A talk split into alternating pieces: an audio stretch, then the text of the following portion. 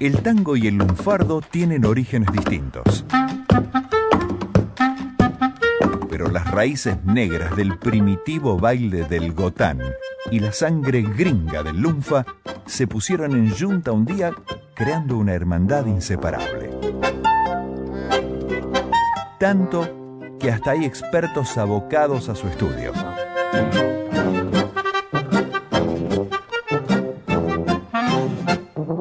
Por eso, y para que no te chamullen de grupo, los miembros de la Academia Porteña del Lunfardo llegan a la 2x4 y te baten la justa. Académica Susana Freire, ¿de qué tango vamos a hablar hoy? Hoy, junto al académico Eduardo Bernal, vamos a hablar del tango Viejo Smoking. Buenos días, Susana. Viejo Smoking es un hermosísimo tango, yo creo de los mejores que escribió Celedonio Esteban Flores. Es un tango de 1930. Es muy famoso también porque, eh, además de haberlo cantado Gardel, hay, una, hay una, película de aquellas viejas películas, de las primeras películas sonoras que se hicieron, donde eh, Gardel canta Viejo Smoking. Eh, Celedonio no cabe duda que fue uno de los grandes poetas del tango, uno de los grandes poetas argentinos y sobre todo uno de los grandes poetas lunfardescos. Y en este tango, y en todos los que ha hecho, demuestra esa, esa, calidad, esa capacidad para utilizar el habla de Buenos Aires en estas poesías tan pero tan importantes y tan interesantes de, escuchar y de leer. Porque muchas veces la poesía tiene que tener ese gran mérito de ser agradables también, no solo cuando se escucha, sino cuando uno las lee. En los primeros versos dice, Campaña como el cotorro va quedando despoblado, todo el lujo es la catrera compadreando sin colchón. Y mira este pobre mozo cómo ha perdido el estado, amargado, pobre y flaco, como perro de botón. Hermosísima la, cuarteta, hermosísima. Pero tiene dos voces, este, tres digamos, del más puro alunfardo. Una es cotorro, que todos sabemos que significa el, lugar, eh, lugar de, la habitación, el, lugar para estar, el lugar de la reunión de los amigos, el, lugar para estar además con su amor. Es para eh, no no no el cotorro no puede ser cualquier cosa. Es un lugar muy particular donde pasan estas cosas que estamos detallando. Y cotorro tiene su origen curiosamente en la voz coto. Coto que es es un lugar cerrado eh, así está en, en los viejos diccionarios del español. Este, por ejemplo, recordemos lo que es un coto de casa. Ese es el origen de la voz cotorro, que pasa después a, ser cotarro, que en, el viejo español del siglo XVI o XVII, cotarro se llamaba a los lugares donde pasaban la noche la gente humilde o los vagabundos. Y por último, catrera. Catrera es eh, significa cama, todo, como todos sabemos, es una, voz del español que viene de, la voz española tradicional, popular, catre, que significa cuatro, eh, cuatro por las cuatro patas que tiene un catre, llevado a, catrera. Y por último, los versos habla de eh, pobre y flaco, se, se refiere al perro, un perro pobre y flaco como un perro de botón. Bueno, lo de botón también es una voz del lunfardo que refiere a aquella revolución del año 90 cuando este, lo que hoy es la Plaza Libertad eh, hubo ese, encontronazo entre radicales y los no radicales y parece que los insurrectos, los hombres de, Alem, le disparaban al, enemigo y lo distinguían por el brillo de los botones dorados de los uniformes.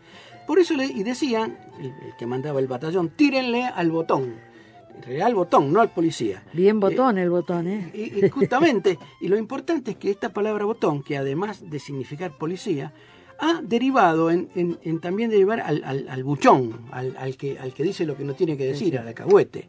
Le ha quedado que decir no seas botón. Es la, es la, riqueza que tiene el lunfardo, ¿no? esta ampliación de las voces. En las terceras, en las terceras este, eh, estrofa. estrofas dice, viejo smoking de los tiempos en que yo también tallaba Tallaba es, eh, significa, ah, es decir, tallar es, es, el que cortaba y distribuía la baraja. Ese es el que tallaba. Es decir, que es el que tenía decisión, es el que mandaba. Por eso tallar pasó a ser sinónimo de guapear, es decir, tener facultades de decisión y ejercerla. Eso es tallar. Y después agrega una, dos palabritas hermosísimas. Cuánta papusa garaba que en tus solapas lloró. Claro, este hombre evidentemente era un verdadero eh, conquistador de mujeres. Mujeriego, que mujeriego. llora- mujeriego, eh, si vos querés. Que eh, lloraban en su solapa. Entonces le puso, ¿cuánta papusa garaba? Papusa es, viene de papa. Papa es una voz del español que quiere decir una cosa este, eh, linda, hermosa, eh, porque está referido a la papa como comida. Es una voz del- de un infantilismo, digamos, de- del español. Y de ahí derivó papusa como una cosa linda, agradable. Y garaba, garaba significa joven, moza, muchacha. Es una voz cuyo origen es un poco controvertido, pero parece, viene de la voz garabito. Es un lunfardismo que significa joven, mozo, muchacha. Y agrega después, en los fines de, de esas de estrofa, solapas que con su brillo parece que encandilaban y que donde iban sentaban mi fama de gigoló. Gigoló. ¿Qué es gigoló? Bueno, gigoló en realidad este, es el individuo generalmente joven que se hace mantener por una mujer. Eso no tiene nada de raro. Pero lo que es interesante es de dónde viene la voz gigoló. Gigoló tiene una, una larga historia que, comienza en el medioevo, posiblemente en los tiempos de formación del argot. Digamos que el argot es el lunfardo del francés. Y con la incorporación al idioma francés de la voz guigué, de origen germano, que desde el siglo XII designaba al violonchelo y que para el siglo XVII, por analo- analogía atenta a su forma, se usó para nombrar a la cadera de la mujer, guigué. A partir de, de guigué se formó guiguer, que es mover las caderas, que se extendió a la acción de bailar, dando origen con ese sentido a, a gigoter, que se extendió también a brincar y saltar. De gigoter deriva gigolet, se designa a la muchacha que baila, pero la voz no se limitó a designar exclusivamente a las profesionales de la danza, sino que se extendió y terminó refiriéndose exclusivamente a las profesionales del amor. El protegido de la gigolet fue entonces el gigoló. ¿Qué tal? Bueno, vamos a escucharlo entonces. ¿Por quién? Viejo Smoking por Carlos Gardel.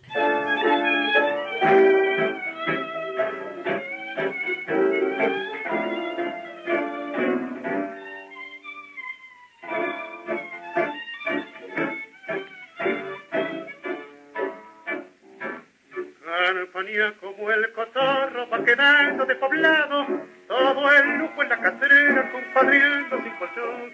Y mira este pobre mozo como ha perdido el estado, amargado, pobre y flaco como perro de botón.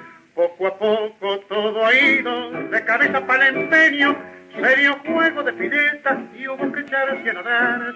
Solo vos te vas salvando porque pa' mí sos un sueño del que quiera Dios que nunca me vengan a despertar.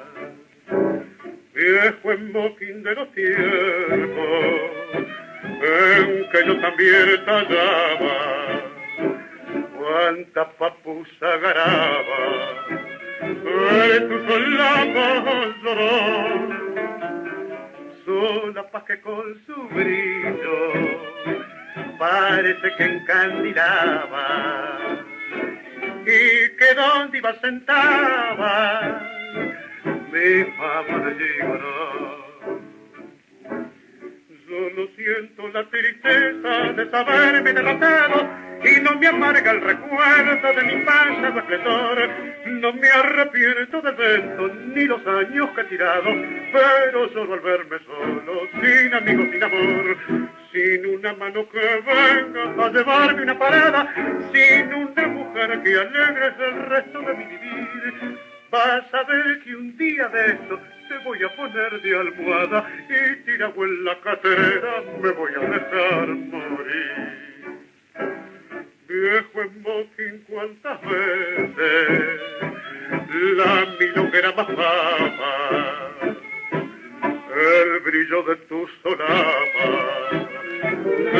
Estuca y carmín marchó y en mis desplantes de guapo cuántos santos derramaron cuántos taitas envidiaron mi fama de gigoló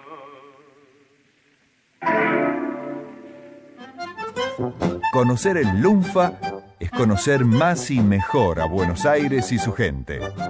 Gracias, Academia Porteña del Lunfardo, por el aporte de cada día.